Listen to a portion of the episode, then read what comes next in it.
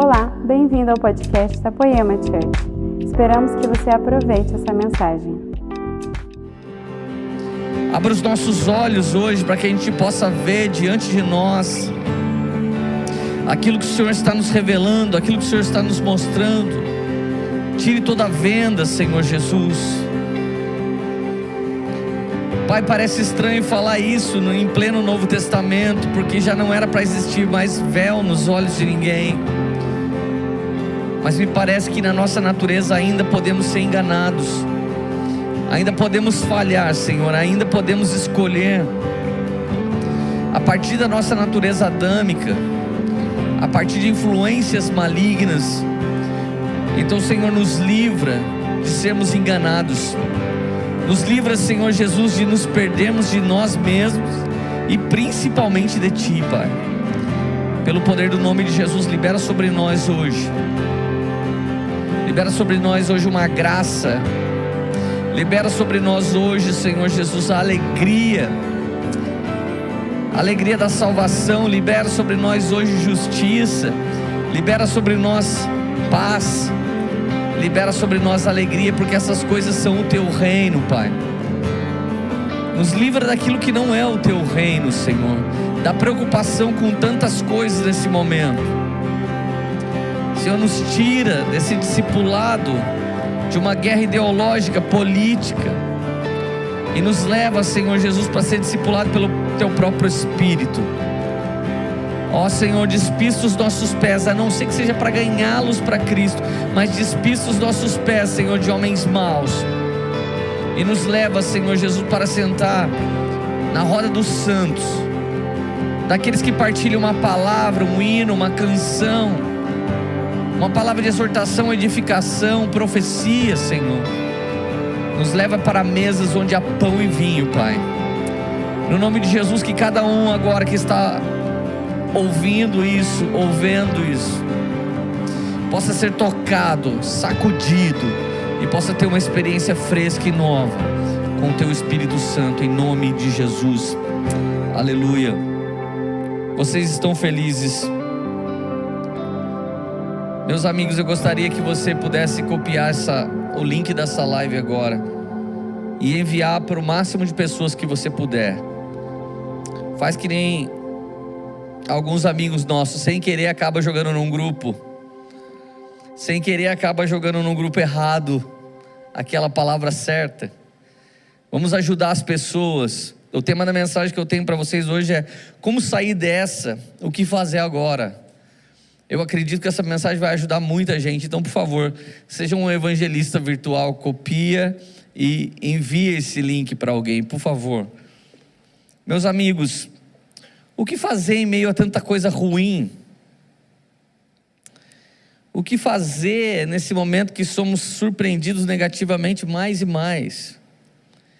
O que fazer com tanta dificuldade nesse tempo? Parece mesmo que o amor está se esfriando. Eu conversei com uns amigos esses dias e os caras simplesmente lê.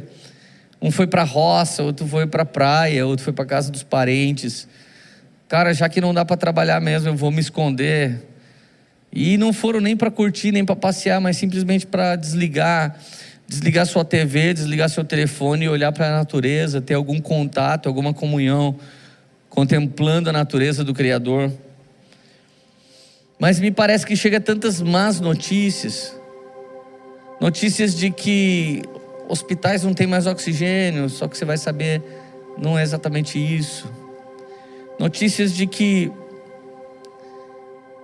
as vacinas não vão chegar, mas na verdade não é exatamente isso.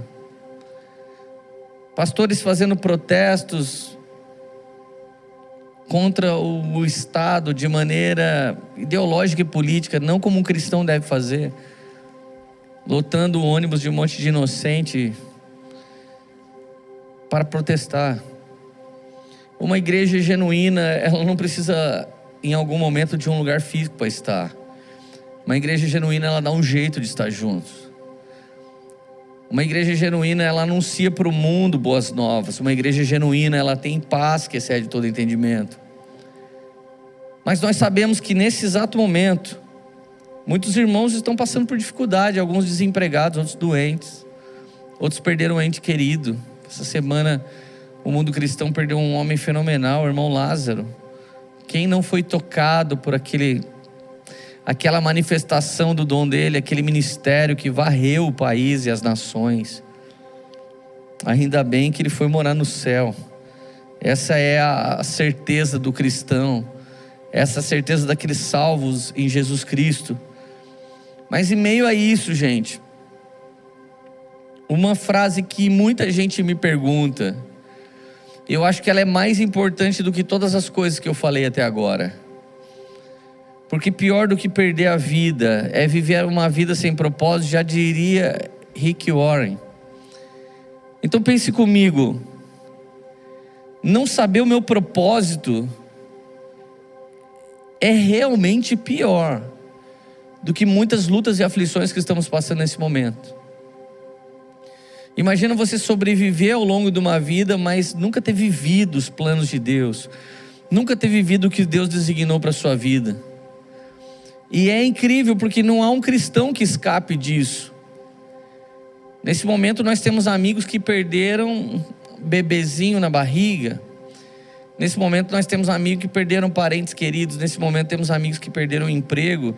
Por outro lado, esses irmãos são cheios do Espírito Santo em alguma área, eles exercem alguma coisa, mas ao mesmo tempo eles carecem de outra coisa. Essa é a realidade do ser humano. Essa é a minha realidade, é a realidade de qualquer pessoa que está nessa sala e qualquer pessoa que está do outro lado dessa telinha. Então, onde somos cheios do Espírito Santo, ou oh, amém, sabemos o que fazer, mas onde carecemos, precisamos de um toque fresco do Espírito Santo. Então, eu quero não só pregar isso, mas desafiar a igreja de hoje, de Jesus, a entender que primeiro nós demonstramos o poder de Deus solucionando algo e depois nós anunciamos o reino, era normalmente assim que Jesus fazia. Obviamente isso não era uma lei para ele, mas muitas vezes ele chegou, curou um enfermo, depois ele pregou. Muitas vezes ele libertou um cativo, depois ele pregou. Muitas vezes ele liberou um perdão, depois ele pregou. Então é um momento em que eu e você podemos fazer algo é um momento que eu e você podemos ajudar pessoas a sair dessa. Às vezes você está preocupado como é que você sai dessa, mas talvez você tenha uma chave que abre a porta para alguém sair dessa. Eu creio muito que aquilo que não pode mudar minha vida é uma semente. Então eu posso plantar isso e eu posso ter uma colheita que vai mudar minha vida. Às vezes eu posso fazer algo por alguém hoje e é um plantar de semente. Isso vai abrir uma porta para mim ali na frente. Agora, parece que as notícias ruins elas avançam e elas tentam cada vez mais nos entristecer, nos desanimar. Tem gente que me diz nesses dias assim, Lê, eu me sinto paralisado. Mas eu vou te falar que todas as perguntas que você pode me fazer, tem uma pergunta que é mais importante do que qualquer outra.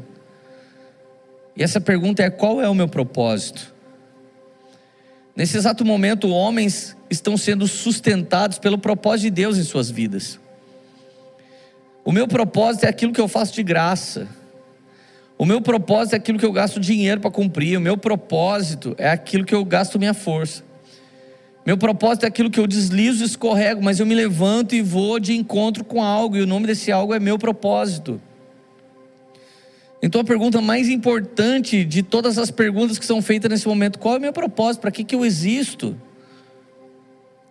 Algumas pessoas podem entrar na loucura nesse momento, por quê? Porque fizeram tudo de bom, sem propósito, e chegou nesse momento, vem um vazio avassalador e fala do que valeu trabalhar tanto, do que valeu construir tanto, do que valeu fazer tantas coisas.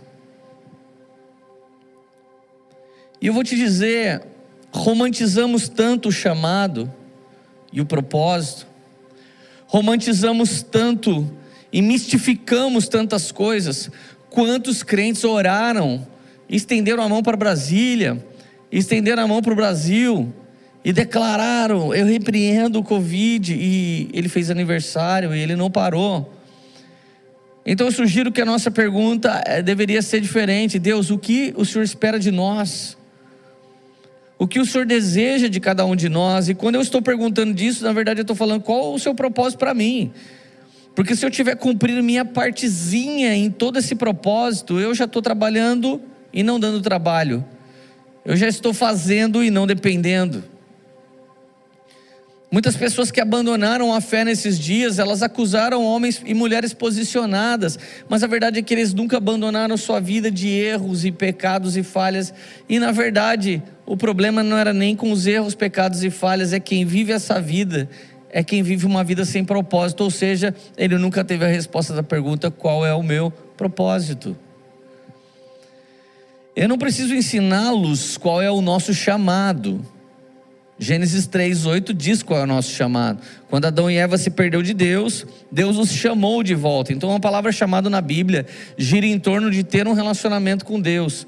Chamado de todo mundo é universal. Deus quer ter um relacionamento pessoal com você. Isso é chamado. Agora a partir do chamado, a partir de viver o chamado, o Senhor tem para nós um propósito. Para cumprir o seu propósito, ele vai liberar sobre você uma vocação. Mas a verdade é que a nossa pergunta sempre gira em torno de qual é o meu propósito. E deixa eu te dizer, às vezes Deus não responde propósito para a gente, usando um profeta para falar, seu propósito é tal. Às vezes Deus não revela o propósito para a gente, vindo um anjo nos visitando e falando, seu propósito é tal. Isso aconteceu com Maria. Mas às vezes o simples fato da gente assumir o problema que nós temos, nós já estamos fazendo alguma coisa. Então, numa boa, romantizar o propósito pode te trazer um problema. Ficar esperando que um anjo desça do céu para revelar o seu propósito pode ser um problema. Ficar esperando um profeta vir revelar o seu propósito pode ser um problema. Não estou dizendo que isso não vai acontecer, mas pode ser. E até mesmo o perfeccionismo. Tem gente que está esperando por um propósito perfeito.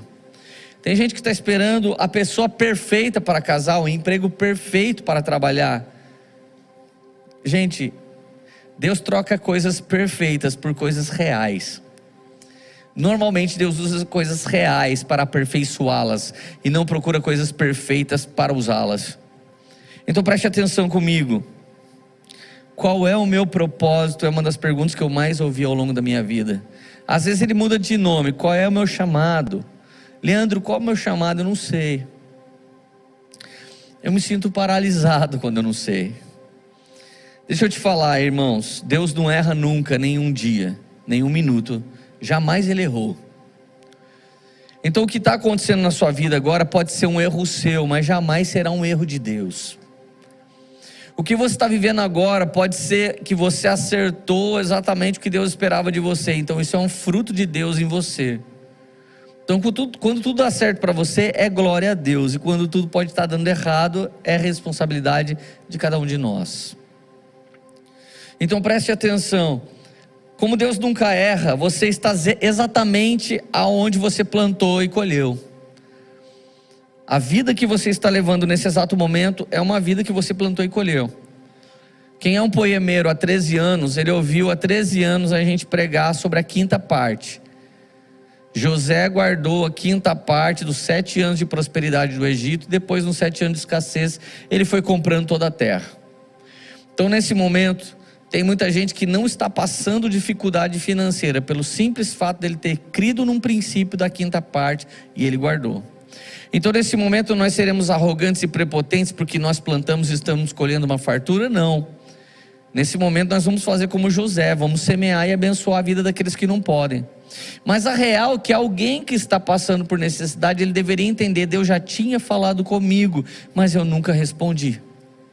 Então, propósito nem sempre é uma coisa que Deus vai me revelar. Propósito é uma coisa que Deus permite aparecer na minha frente e eu tenho que decidir pelo certo. Então, pense comigo: Deus nunca erra. Você está exatamente onde você deveria estar. Se você está bem, você deveria estar aí porque você está colhendo sementes da fé. Se você está muito mal, você está aí porque tem colhido da incredulidade. Agora, faça algo para sair daí e provavelmente o propósito da sua vida está diante de você. Então, uma ótima resposta para os que romantizam o propósito: talvez Deus não venha te revelar. Talvez propósito é você fazer o que está diante de você agora. Dê os passos e resolva essa situação em Jesus. Dê os passos e resolva essa situação na palavra. Dê os passos e resolva essa situação chamando os irmãos para te ajudar. Mas faça isso a partir de princípios eternos, milenares da palavra de Deus. Então, olha só. Eu quero ministrar três histórias para você de pessoas que não sabiam o seu chamado. Mas quando eles chegaram diante de uma extrema dificuldade, então um propósito apareceu diante deles. Três pessoas, três histórias de pessoas que pareciam ser coadjuvantes de um tempo ruim. Mas o simples fato deles agirem e não ficarem passivos, o simples fato deles serem ativos e audaciosos, começa a revelar um propósito diante de si, de, de si mesmo. Então preste atenção, uma resposta para quem pergunta, Leandro, qual é o meu propósito? O seu propósito é começar a fazer por meio daquilo que está diante de você. Seu propósito não é um ministério, seu propósito é resolver seu casamento agora. Seu propósito não é cantar numa banda, seu propósito agora é simplesmente conseguir resolver a questão do seu noivado. Seu propósito agora não é sair pregando pelas nações, seu propósito agora é conseguir orar pela sua mamãe que está com Covid e ajudar o seu pai que está triste em casa. Então comece a fazer agora o que Deus permitiu estar diante de ti. Um homem com propósito nunca é neutro diante de algo que precisa de uma ação de um governante cheio do Espírito Santo. Nós nunca seremos passivos, nunca vamos orar por alguém que precisa de uma cesta básica. A gente vai orar por ele e dar a cesta básica, você entende? Oração junto de ação. Então, propósito é tudo aquilo que Deus permite cair na minha frente e que eu posso fazer algo para a glória dele. E quando eu começo a fazer isso, sem perceber, meu grande propósito está sendo desenvolvido. Então, eu não me tornei um dia um líder espiritual eu liderava pessoas que passavam por problemas. Eu ajudava pessoas que passavam por problemas. Eu ia trabalhar e alguns confessavam seus problemas para mim e eu não resistia e falava: Posso fazer uma oração por você? Posso ler um versículo bíblico por você? Esses dias eu postei uma fotinho do meu cartão do salão de cabeleireiro. De repente apareceu uma pessoa e escreveu assim: Oi Lê, tudo bem? Que saudade de fazer o cabelo com você. Você sabia que você pregava o amor de Jesus para mim e para minha irmã? E apesar da nossa família nunca ter uma caminhada com Jesus, pelo contrário, ela caminhava num ocultismo, mas por causa de você pregar para nós, hoje a gente acompanha tudo e a gente não vê a hora da poema abrir as portas de novo para a gente estar tá junto. Gente, propósito é tudo aquilo que Deus permite chegar diante de você. Propósito é tudo aquilo que Deus pode te usar para resolver diante de você. Aconteceu perto de você, próximo a você, não relate a outros, não chame outros para ajudar. Dê o seu passo de fé e comece a fazer algo, e provavelmente o seu propósito está sendo desenvolvido a partir de agora. Então vamos lá, 2 Reis capítulo 4, versículo 1. Enquanto você abre eu vou tomar água.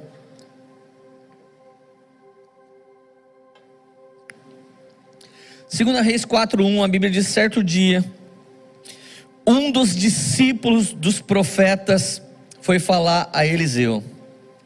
A mulher de um dos discípulos foi falar com Eliseu. E ela disse assim: Teu servo, meu marido, morreu, e tu sabe que ele temia o Senhor. Mas agora veio um credor que está querendo levar meus filhos como escravos. Ela simplesmente só veio e relatou: Meu marido era staff aqui nessa igreja. Meu marido honrou esse ministério muitos anos, mas agora nós estamos devendo. E aí estão querendo levar meus filhos. O que, que eu faço agora? Hoje em dia ninguém viria levar os seus filhos. Hoje em dia alguém viria levar sua casa, seu carro. Então você corre para a igreja e fala: O que, que eu faço agora? Meu marido, teu servo morreu de Covid. O que, que eu faço agora? Eliseu não disse: Passa lá no RH da igreja lá para ver se a gente contrata. Ou passa na tesouraria, a gente vai te dar uma oferta você assina um recibo.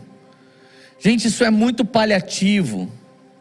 Resolver de maneira paliativa é de quem ainda não vive seu propósito, mas resolver no Senhor é quem vive por propósito e tem vivido o seu chamado. Então ele faz uma pergunta para ela: Como posso ajudá-la? Diga-me o que você tem na sua casa. Gente, essa pergunta é terrível. Nós, como Poema, temos ajudado várias pessoas financeiramente.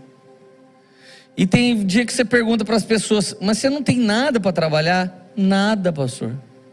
Mas não tem nada aí que você possa fazer para ganhar algum dinheiro? Não tenho nada, dica de nada. Você não pode fazer um brigadeiro gourmet para vender, um geladinho? Hum. Você não pode plantar para colher? Hum, não posso. Não tem nada que você consegue fazer? Não tenho. Mas a resposta dessa mulher não foi não tenho, não sei qual é o meu propósito. Para começar, ela não escreveu no Facebook que ela estava precisando. Para começar, ela não fez uma corrente no WhatsApp e lançou que ela estava precisando, e nem estou falando que essas coisas são erradas. Mas ela foi falar com o homem de Deus, o qual seu marido se dedicou muitos anos para ele. Então ele, ela só comunicou a ele, e ele disse: Como posso ajudá-la? Diga-me o que você tem na sua casa. Ela não era uma mulher tola, ela, ela era uma mulher sábia que estava passando por lutas.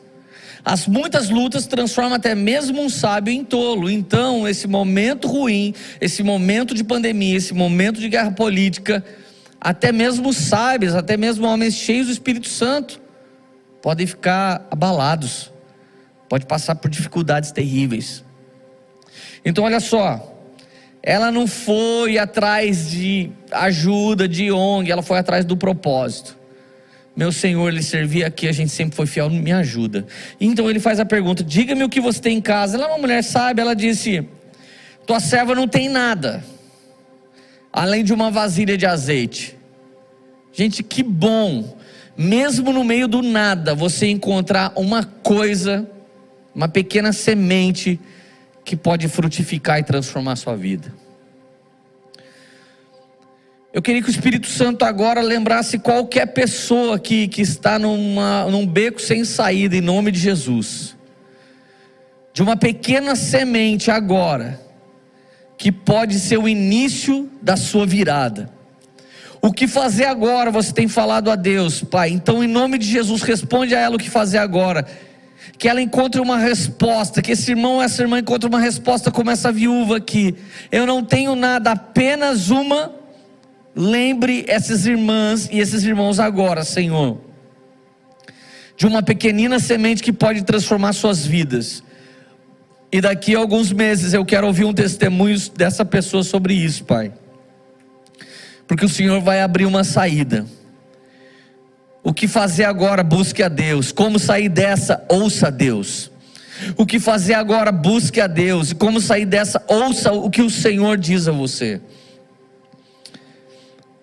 Tua serva não tem nada, só uma vasilha de azeite. Então disse Eliseu: Vá pedir emprestado vasilha a todos os seus vizinhos, mas peça muitas.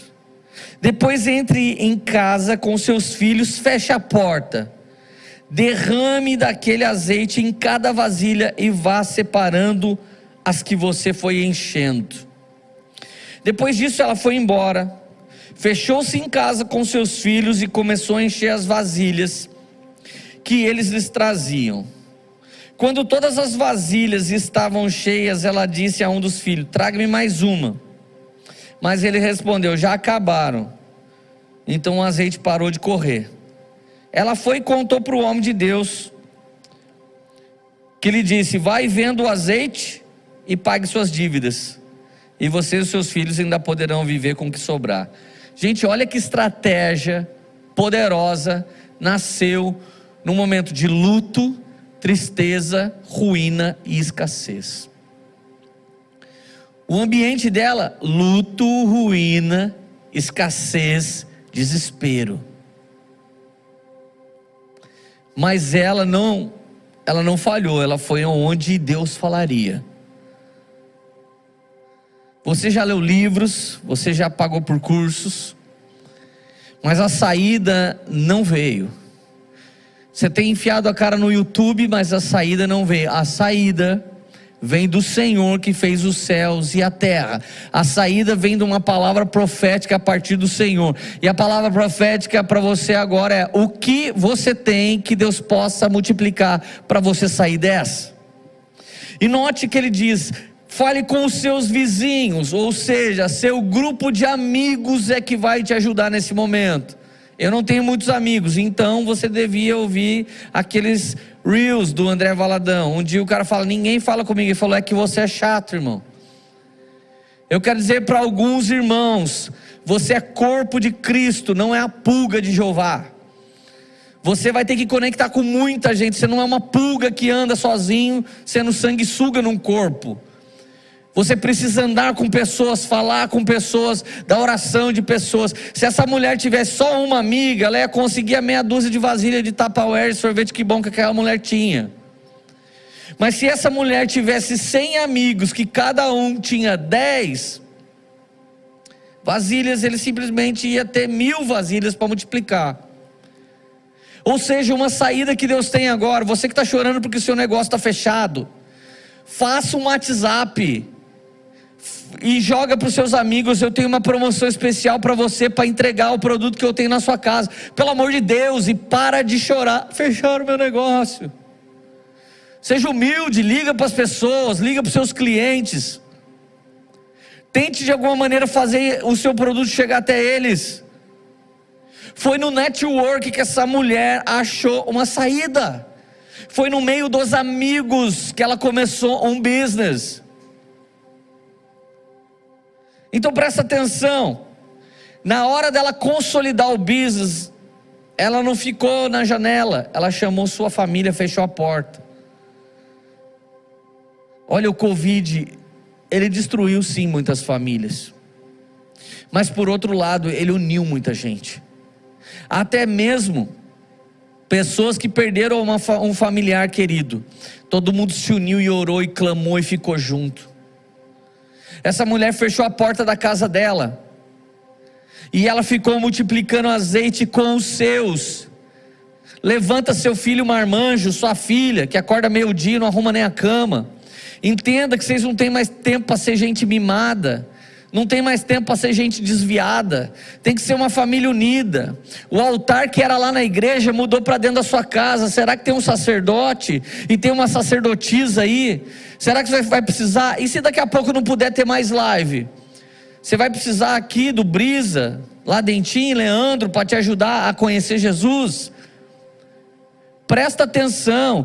Levante um altar dentro da sua casa hoje Reúna sua família, que Deus vai começar a multiplicar um azeite que é símbolo do Espírito Santo. Ele vai fazer algo novo. E aquela mulher não ficava deparada, idolatrando aquilo que Deus fez. Ela puxava a vasilha para o lado e pegava outra vasilha. Avance para o novo de Deus mais e mais, pelo amor de Deus. Junte sua família, junte seus filhos e saia dessa. Saia dessa, não chore, não se lamente. Seja protagonista da vida de Deus Viva seu propósito buscando Jesus. Entre ali, que Ele revele como você vai estabelecer esse propósito na vida de outros. Pergunte para os homens de Deus, para as mulheres de Deus, o que fazer, e eles vão perguntar o que você tem, porque propósito começa com o que eu tenho, propósito nunca vai começar com aquilo que não existe. Deus não vai dar um propósito para você quando você estiver num lugar. Deus não vai fazer um propósito com você quando você tiver um dinheiro. O propósito já está dentro de você e Ele quer liberar isso para fora. Vamos lá, alguém, em nome de Jesus. Vá e venda esse azeite, depois viva com o resto e pronto. O problema dessa mulher foi solucionado com uma palavra profética. Palavra profética que tem gente que ouve há 13 anos nessa casa, mas ele nunca deu um passo nunca procurou o vizinho, nunca pediu uma vasilha para alguém, nunca teve coragem de falar que fazia algo. E hoje vai querer culpar alguém pelas suas feridas e a sua catástrofe. A palavra de Deus está aqui há muito tempo, alguém já leu e não creu. Mas alguém nem leu muito e creu num pouquinho, e nesse pouco que ele creu, Deus o transformou. Segunda história que eu tenho para você. A primeira mulher perde o seu marido, mas a segunda é mandada embora. Esse caso é um pouco pior. Uma mulher que confiou na sua senhora e confiou no seu senhor, ou seja, ela é empregada deles, serva, escrava. Confiou na sua patroa, no seu patrão, confiou na sua liderança. Para fazer algo que eles precisavam e não tinha. E depois, quando eles passaram a ter igual, ela foi desprezada. Quantas pessoas hoje estão sem propósito? Porque um dia você frutificou para o patrão, para a patroa, um dia você frutificou, trouxe resultados para sua empresa, para sua igreja, mas depois um dia alguém simplesmente ah, descartou você. Vai chorar até que dia? Talvez você não tenha morrido de Covid, né? Até por isso que você está me ouvindo, senão você não estava mais. Mas você já morreu faz tempo. Morreu quando parou de crer, morreu quando achou, ai, Deus não olha para mim, Deus não me vê, Deus não me nota. Irmão, com todo respeito e carinho, não quero ser mais uma pessoa que vai te ferir, mas você devia ter lido a Bíblia, ao invés de dar lugar para o diabo. Gênesis capítulo 21, versículo 8. O menino nasceu e foi desmamado. No dia em que Isaac foi desmamado, Abraão deu uma grande festa. Abraão era casado com Sara. Eles não podiam ter filhos, esperaram muitos e muitos anos. Então, no meio do caminho, Sara teve uma grande ideia: pega Agar, minha amiguinha, tem um filho com ela, pelo menos nós vamos ter um herdeiro. Você continua sendo meu marido, só vai lá ter um filho e está de boa. Só que agora o filho da promessa, Isaac nasceu. Isaac, promessa de Deus. Ismael, meu jeito, minha invenção. O que eu criei para resolver meus problemas agora. Quem não respeita o tempo do propósito, vai gerar algo que Deus não pediu. E um dia vai ter que se distanciar desse algo se quiser viver os seus propósitos. Esse dia chegou. Isso não era uma família, isso era uma bagunça. E Deus falou: Eu vou arrumar essa bagunça. E a promessa de Deus desde o início, antes de Sara aparecer, antes de Agar aparecer, era Abraão e Sara. Mas eles não esperaram. Quando eu e você não, não esperamos o tempo do propósito, a gente pega um atalho do diabo. Quando não esperamos o tempo do propósito, pegamos um atalho do diabo. Só que Deus é tão bom ele é tão bom que ele não olha com maldade para isso, ele olha como uma solução, mas é do jeito de Deus, porque ele é soberano. Deus é especialista em consertar o que a gente faz de errado. Então Sara, porém, viu que o filho de Agar, a egípcia, que dera a Abraão, estava rindo de Isaac. E ela disse para Abraão: Livre-se agora da escrava e do seu filho, porque ele jamais será herdeiro como seu filho Isaac. A mesma mulher que pediu para ele ter uma, um filho, para ser o herdeiro, agora disse: manda ele sumir daqui, porque ele não é o herdeiro. Alguns de nós está arruinado por causa de não saber exatamente o que Deus quer para a gente. Ou simplesmente Deus já falou o que quer e nós não conseguimos esperar. Versículo 11: Isso perturbou demais Abraão pois envolvia seu filho, mas Deus lhe disse: Não se perturbe por causa do menino e da escrava. Atenda tudo que Sara, sua mulher, lhe pedir, porque será por meio de Isaac que a sua descendência há de ser considerada. Mas também do filho da escrava farei um povo, pois ele é seu descendente. Olha como Deus é bom, ele sempre é bom, e o Deus do Antigo Testamento é bom. Deus falou, cara, eu vou arrumar a sua casa. Você vai mandar esse filho que você tem com essa mulher embora. Eu vou cuidar dele.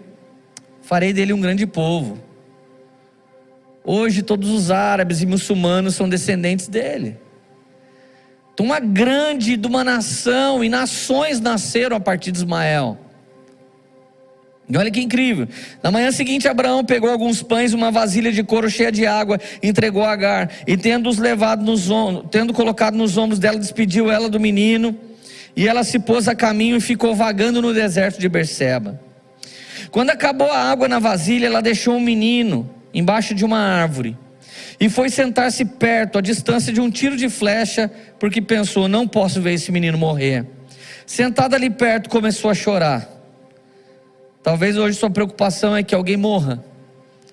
E você vai, se oculta um pouquinho ali para frente e chora pensando na morte dessas pessoas. Deus ouviu o choro do menino, versículo 17. E o anjo de Deus do céu chamou Agar e disse: O que te aflige, Agar? Não tenha medo. Deus ouviu o menino chorar, lá de baixo onde você deixou. Verso 18: Levante o menino e tome-o pela mão, porque dele farei um grande povo. Levante o menino e tome pela mão, isso é governo. Pegue esse bebê e treine ele. Gere ele para ser um grande líder, porque eu vou fazer dele um grande povo. Pare de chorar. Creia numa promessa e não nas circunstâncias que estão acontecendo nesse exato momento. Ei, não abandone as coisas que Deus te deu, não abandone as pessoas que Deus te deu, não abandone as revelações que Deus te deu e os sonhos que Deus te deu. Ponha-te de pé e treine isso para ir de encontro com o futuro que Deus prometeu, porque aquele que prometeu é Deus e ele não tardará em fazer e muito menos deixará de cumprir suas promessas. Nós somos igreja, não somos um business qualquer. Pelo amor de Deus, temos um Deus todo-poderoso que ele abre o mar se o mar estiver no nosso caminho quando ele quer fazer a gente passar. Ele nos traz de volta da morte, se ainda não tiver cumprido os propósitos da nossa vida. Então, em nome de Jesus, Agar, pare de chorar. Pegue o menino pela mão e se coloque de pé. Aleluia, Jesus. Deus então lhe abriu os olhos. Olha aqui para mim. Se você tiver fé, põe a mão nos seus olhos agora. Que os olhos de todas as pessoas que estão crendo, Senhor, sejam abertos em nome de Jesus. E que eles possam ver agora uma saída de toda essa situação. Que toda angústia, choro do menino, abandono, abuso, traição que Agar sofreu, caia por terra agora e que os olhos dessa mulher, dessa igreja, sejam abertos em nome de Jesus, para que, elas possam, para que ela possa ver as saídas que o Senhor tem, uma fonte a jorrar logo diante dela, um poço de águas vivas logo diante dela. Em nome de Jesus, Pai, abra os olhos espirituais de homens e mulheres que estavam tristes, angustiados, feridos e sem saber por onde encontrar uma saída, em nome de Jesus abra os olhos do teu povo que está vendo essa live agora, ouvindo essa pregação, em nome de Jesus, amém. Levante o menino, tome pela mão, porque dele farei uma grande nação. Então Deus lhe abriu os olhos e ela viu uma fonte. Foi até lá, encheu de água a vasilha e deu de beber ao menino. Deus estava com o menino, ele cresceu, viveu no deserto, tornou-se flecheiro vivia no deserto de Parã, e sua mãe conseguiu-lhe uma mulher da terra do Egito. Preste atenção. A mulher abandonada foi suprida pelo próprio Deus. Teologicamente falando, provavelmente essa é uma das primeiras aparições, talvez, de Jesus no Antigo Testamento. Talvez foi ele que mostrou a fonte a jorrar. No Novo Testamento, ele diz para uma mulher que não tinha marido: Eu sou o marido da igreja. E no Antigo, ele diz para Agar: Eu sou o Senhor de toda a humanidade. O Senhor tem um grande propósito com o povo muçulmano, o Senhor tem um grande propósito com os árabes, o Senhor tem um grande propósito. O problema do evangélico é achar que Deus tem propósito só com ele. Gente, o maior business que alguém podia ter no deserto era uma fonte de águas. E para uma senhora poder cuidar e no meio de povos e povos que guerreavam naquele tempo, ela não perder sua fonte, ela teve que treinar o seu filho para ser guerreiro. Quantos pais e quantas mães criaram filho mimado e hoje você não está chorando só por causa da luta, está chorando por causa dos filhos que você criou errado. Você está passando dificuldade financeira e cuida dos seus filhos como se eles fossem playboys, como se eles fossem ricos. Vocês deviam criar vergonha na cara e criar os seus filhos direito. Eles não têm culpa de ter tido pais governantes que abandonam o filho aqui e de uma maneira aflita vai ali na frente para morrer todo mundo. Volte, tome seus filhos pela mão, tome sua casa pela mão, porque para ter uma casa que multiplica azeite como da outra senhora, tem que primeiro governar a vida dos filhos, a vida da esposa, a vida do marido e andar todo mundo junto. Tem gente que fala, não estou suportando ficar em casa. Gente, eu, eu nunca fui tão feliz.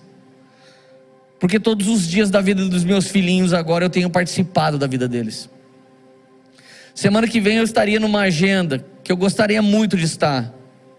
Mas essa agenda caiu por causa do Covid. E pela graça e misericórdia de Deus, é o fim de semana que minha filha vai ter um bebê. O Senhor tem preparado, por um lado, nesse tempo de dificuldade, oportunidade de estar perto das pessoas que nós amamos. Então Agar treinou esse garoto, ele virou um guerreiro e ele mesmo defendeu a fonte, e eles se tornaram multimilionários, um povo multimilionário.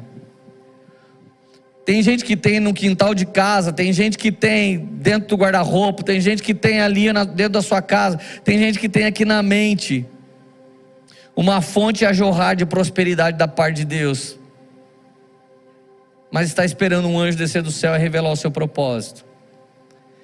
Está esperando uma voz do Espírito vir dentro de você e falar: Olha, eis que tem um propósito com você.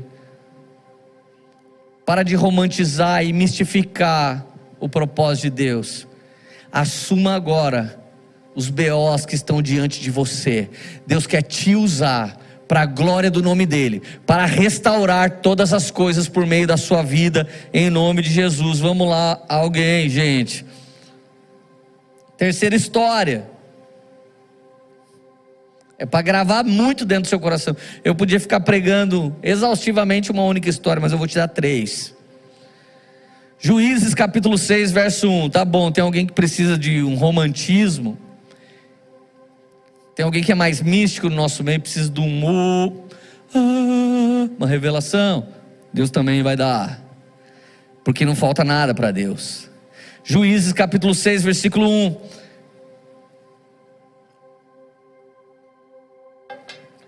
De novo, os israelitas fizeram o que o Senhor reprova. E durante sete anos ele os entregou nas mãos dos midianitas. E nesse tempo, midianitas e amalequitas destruíram tudo que o povo de Deus tinha. O povo de Deus plantava, eles colhiam. O povo de Deus guardava no celeiro, eles roubavam. O povo de Deus ia malhar o trigo, eles roubavam. Por causa de Midian, Israel empobreceu tanto que os israelitas clamaram por socorro. Note o quanto a igreja está clamando por socorro. A igreja outrora só pensava em painel de LED e fazer evento. Agora tudo quanto é igreja está orando na porta do hospital. Eu estou achando que Deus gosta mais da igreja que a gente se tornou na pandemia do que a igreja que a gente era antes. Porque parece que agora a gente está aflito com a necessidade do órfão, da viúva, do doente. É triste ter que passar por essas coisas para a gente ser resetado em alguma área. Eu não estou nem um pouco feliz falando esse tipo de coisa para você, mas é uma verdade a nosso respeito. Quando os israelitas clamaram ao Senhor por causa de Midian, ele os enviou um profeta e disse: Assim diz o Senhor, o Deus de Israel: Tirei vocês da terra da escravidão eu os livrei do poder do Egito e das mãos de todos os seus opressores. Expulsei-os e dei a vocês a terra deles. E também disse a vocês: Eu sou o Senhor seu Deus, não adorem os deuses dos amorreus, em cuja terra viviam. Mas vocês não me deram ouvidos. Então o anjo do Senhor veio, sentou-se sobre a grande árvore de Ofra, que pertencia a Abesrita Joás, Gideão era filho de Joás e ele estava malhando trigo no lagar. Gente, a tradução do lugar do nome do pai e do filho Gideão dá exatamente esse nome: Corça Nova Intrépida, graciada por um pai suportador. A igreja precisa nesses dias ser uma corça nova, ou seja, muito rápida, muito ágil. E a corça, ela precisa muito de águas porque sem águas ela começa a exalar um cheiro e fica fácil para o predador achá-la. Quando nós perdemos as águas dos rios de Deus, nós ficamos vulneráveis a predadores espirituais que querem devorar a igreja. Gideão era uma corcinha intrépida, agraciada por Deus, que segura a igreja, que segura o teu povo. Mas Deus olhou para Gideão, porque Gideão tinha uma sacada incrível para um dia como esse. Se tudo que era produzido, Midianita e, e Amalequita roubava, se tudo que era produzido, esses povos vinham e tomavam, olha a ideia que esse homem teve, que genial. Lagar era um lugar onde você pisava uvas para fazer vinho. E no tempo de angústia e escassez, não vende vinho, irmão. Nós estávamos com igreja numa balada em São Paulo, por quê? Porque a balada faliu num tempo desse. A balada não, não continua existindo, então a gente foi para dentro da balada. E nós fizemos igreja dentro da balada. Presta atenção, no momento de escassez, a galera só quer trigo.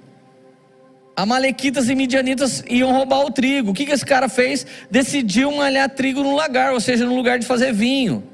Vinho é para tempo de festa, meus amigos. Então, como não havia produção de vinho, Gideão falou: Eu vou malhar o trigo aqui que ninguém vai ver.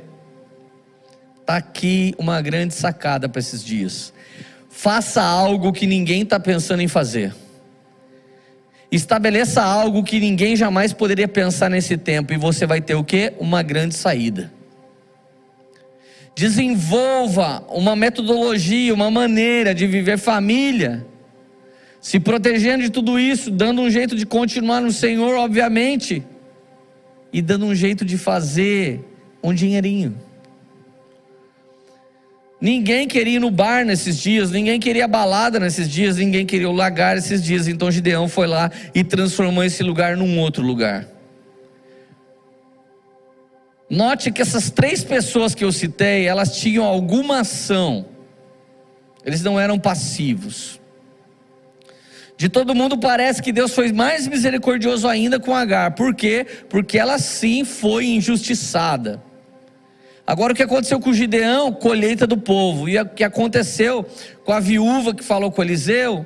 Fatalidade natural. Gente, a morte é uma fatalidade natural. Pessoas morrem, pessoas nascem. São três situações distintas: fatalidade natural, uma real injustiça e uma colheita de um povo infiel.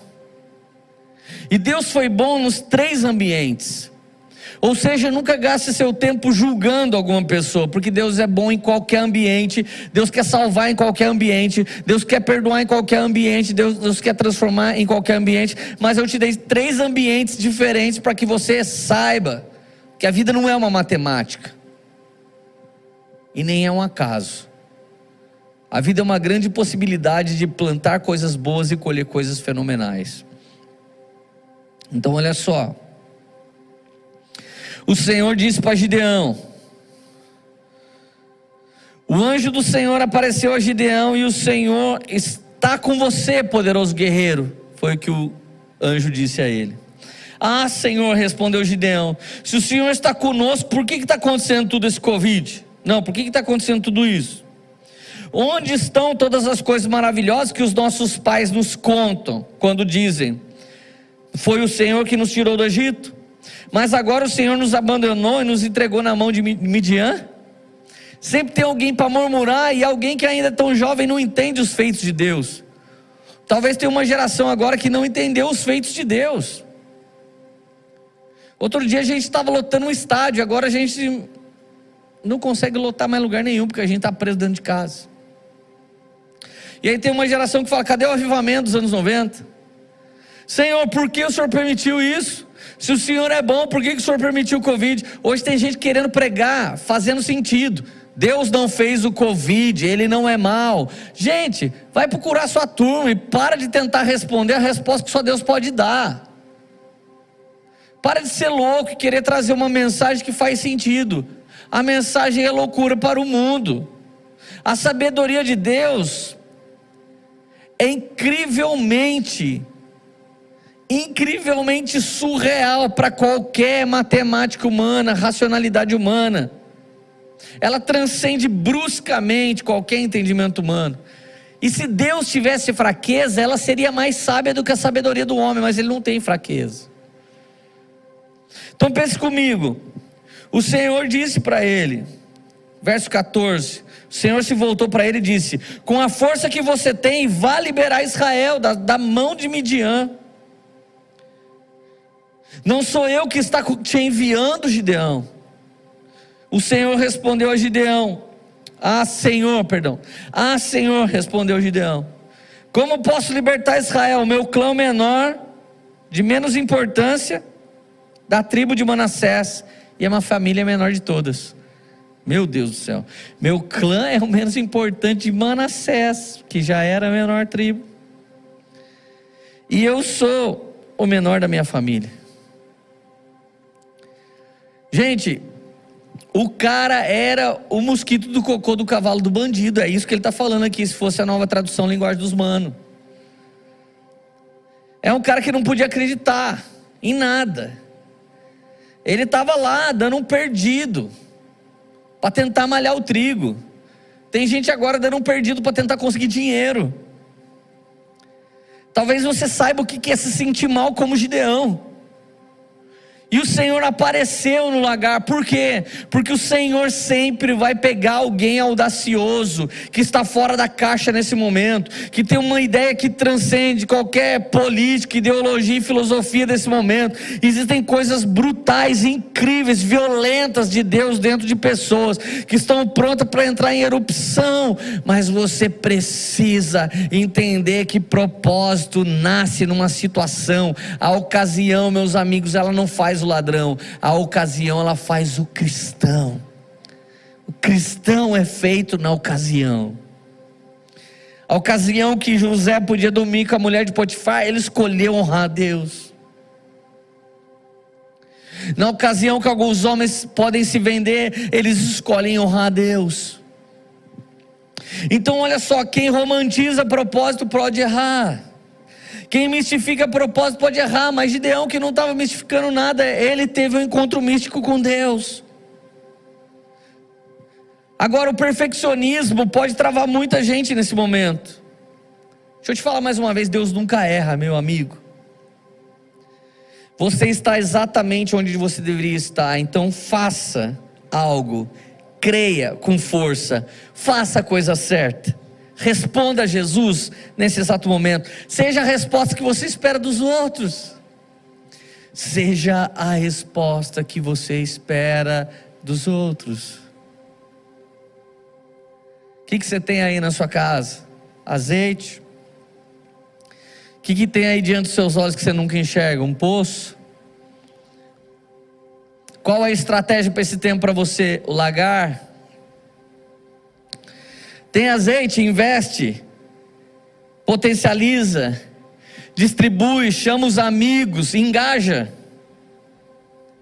Tem um poço, peça para Deus abrir os seus olhos todas as manhãs no seu devocional. Deus, abra os meus olhos para eu ver o que eu não estou vendo, me dá uma estratégia que eu não estou entendendo, me dá uma saída que eu não estou conseguindo ver. Lagar, arruma alguma sacada nesse momento que ninguém pensou. Cria um delivery que ninguém pensou, cria uma maneira que ninguém pensou. Cuide da saúde de uma forma que ninguém pensou. E saiba que também o perfeccionismo pode te paralisar nessa época. Saiba que o perfeito é ótimo, gente. Eu não sou contra o perfeito. Mas saiba que é melhor o feito do que o perfeito. E também é melhor o mal feito do que o não feito. Tem gente que fala, eu odeio coisa mal feita. E não faz nada. Ah, Leandro, eu não quero um ministério puxadinho, nem um propósito puxadinho. Gente, o mal feito é mais feito do que o não feito. É por isso que na sua vida não há nenhum nenhum efeito. Porque nada está sendo feito. Esqueça o perfeito. O feito já está ótimo. E se você não tiver precisão para o feito, o mal feito é melhor do que o não feito. Mas a verdade é que o único cara que vai sofrer muito nesses dias é o passivo. Mas saiba que se você foi abusado como Agar, e por isso você se tornou passivo, o anjo do Senhor, ele vai te visitar e ele vai te trazer uma saída. Note que o anjo do Senhor aparece para quem está fraco. O anjo do Senhor aparece para quem não tem saída. Mas para quem está forte e crendo, a palavra de Deus, dos homens de Deus, já vai ser suficiente para você. Você precisa da visita do anjo do Senhor, pede para Deus te visitar. Você precisa de uma revelação do próprio Deus, pede para Ele te visitar. Agora, não despreza essa pregação. Não despreza essa live. Nós clamamos uma semana toda falando: Deus, não deixa a gente pregar uma boa mensagem. Não deixa a gente falar o que a gente acha que é legal. Mas nos leva com ousadia, Deus, para trazer um alimento violento para o teu povo, Senhor. Uma palavra que jogue por terra a doença, que joga por terra o Covid, que joga por terra a morte, que jogue por terra a escassez, que joga por terra a corrupção, que joga por terra a polarização política, que jogue por terra toda a maldade que tenta se levantar contra nós. Pai, no nome de Jesus agora eu te suplico, ó Deus Todo-Poderoso, multiplica o azeite de alguém, multiplica as ideias de alguém, multiplica a saída de alguém, Pai, no nome de Jesus agora, por favor, Senhor Jesus. Abra os olhos de alguém para que veja uma saída diante de si, o próprio poço. Anjo do Senhor, visite pessoas, traz revelação, traz profecias para o teu povo, Senhor Jesus. Levante uma, uma geração de gideões, homens estratégicos, homens inteligentes, dedicados, de maneira escondida, a sair dessa situação de alguma maneira, Pai. Mas ouça o teu povo, Senhor Jesus, ouça o clamor. O que fazer agora e como sair daqui. O que fazer agora? Abra o seu coração, Pai Jesus, e como sair daqui, faça exatamente o que Ele te diz o que fazer agora. Ouça Jesus e como sair daqui, faça exatamente o que ele te diz, em nome de Jesus.